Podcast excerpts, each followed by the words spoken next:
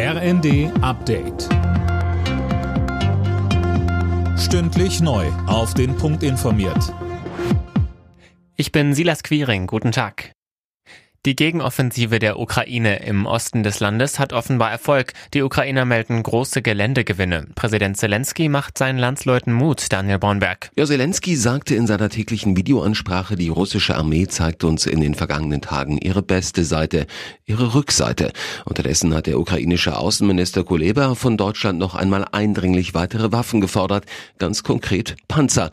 Beim Besuch der deutschen Außenministerin Baerbock sagte er gestern, jeden Tag, an dem jemand in Berlin überlebt, überlegt, sich beraten lässt, sterben hier Menschen, weil der Panzer nicht geliefert ist.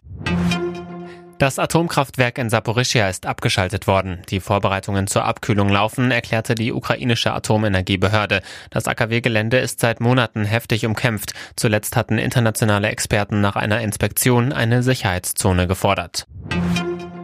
Die sterblichen Überreste der Queen verlassen heute Schloss Balmoral, wo die Monarchin am Donnerstag im Alter von 96 Jahren verstorben ist. Zunächst geht es nach Edinburgh, Gisa Weber berichtet. Der Leichnam wird nach Schloss Holyrood House in Edinburgh gebracht, die offizielle Residenz der britischen Monarchen in Schottland. Auf der etwa 290 Kilometer langen Strecke sind verschiedene Punkte eingerichtet worden, von denen aus die Bevölkerung einen Blick auf den Konvoi mit dem Sarg der Königin werfen kann. Dienstag geht es dann mit dem Flugzeug weiter nach London, wo der Sarg ab Mitte der Woche aufgebahrt wird und die Öffentlichkeit mehrere Tage lang Abschied nehmen kann. Beim Filmfestival von Venedig ist der Dokumentarfilm All the Beauty and the Bloodshed mit dem Goldenen Löwen als bester Film ausgezeichnet worden.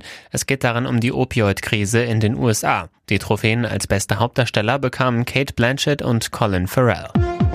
Alle Nachrichten auf rnd.de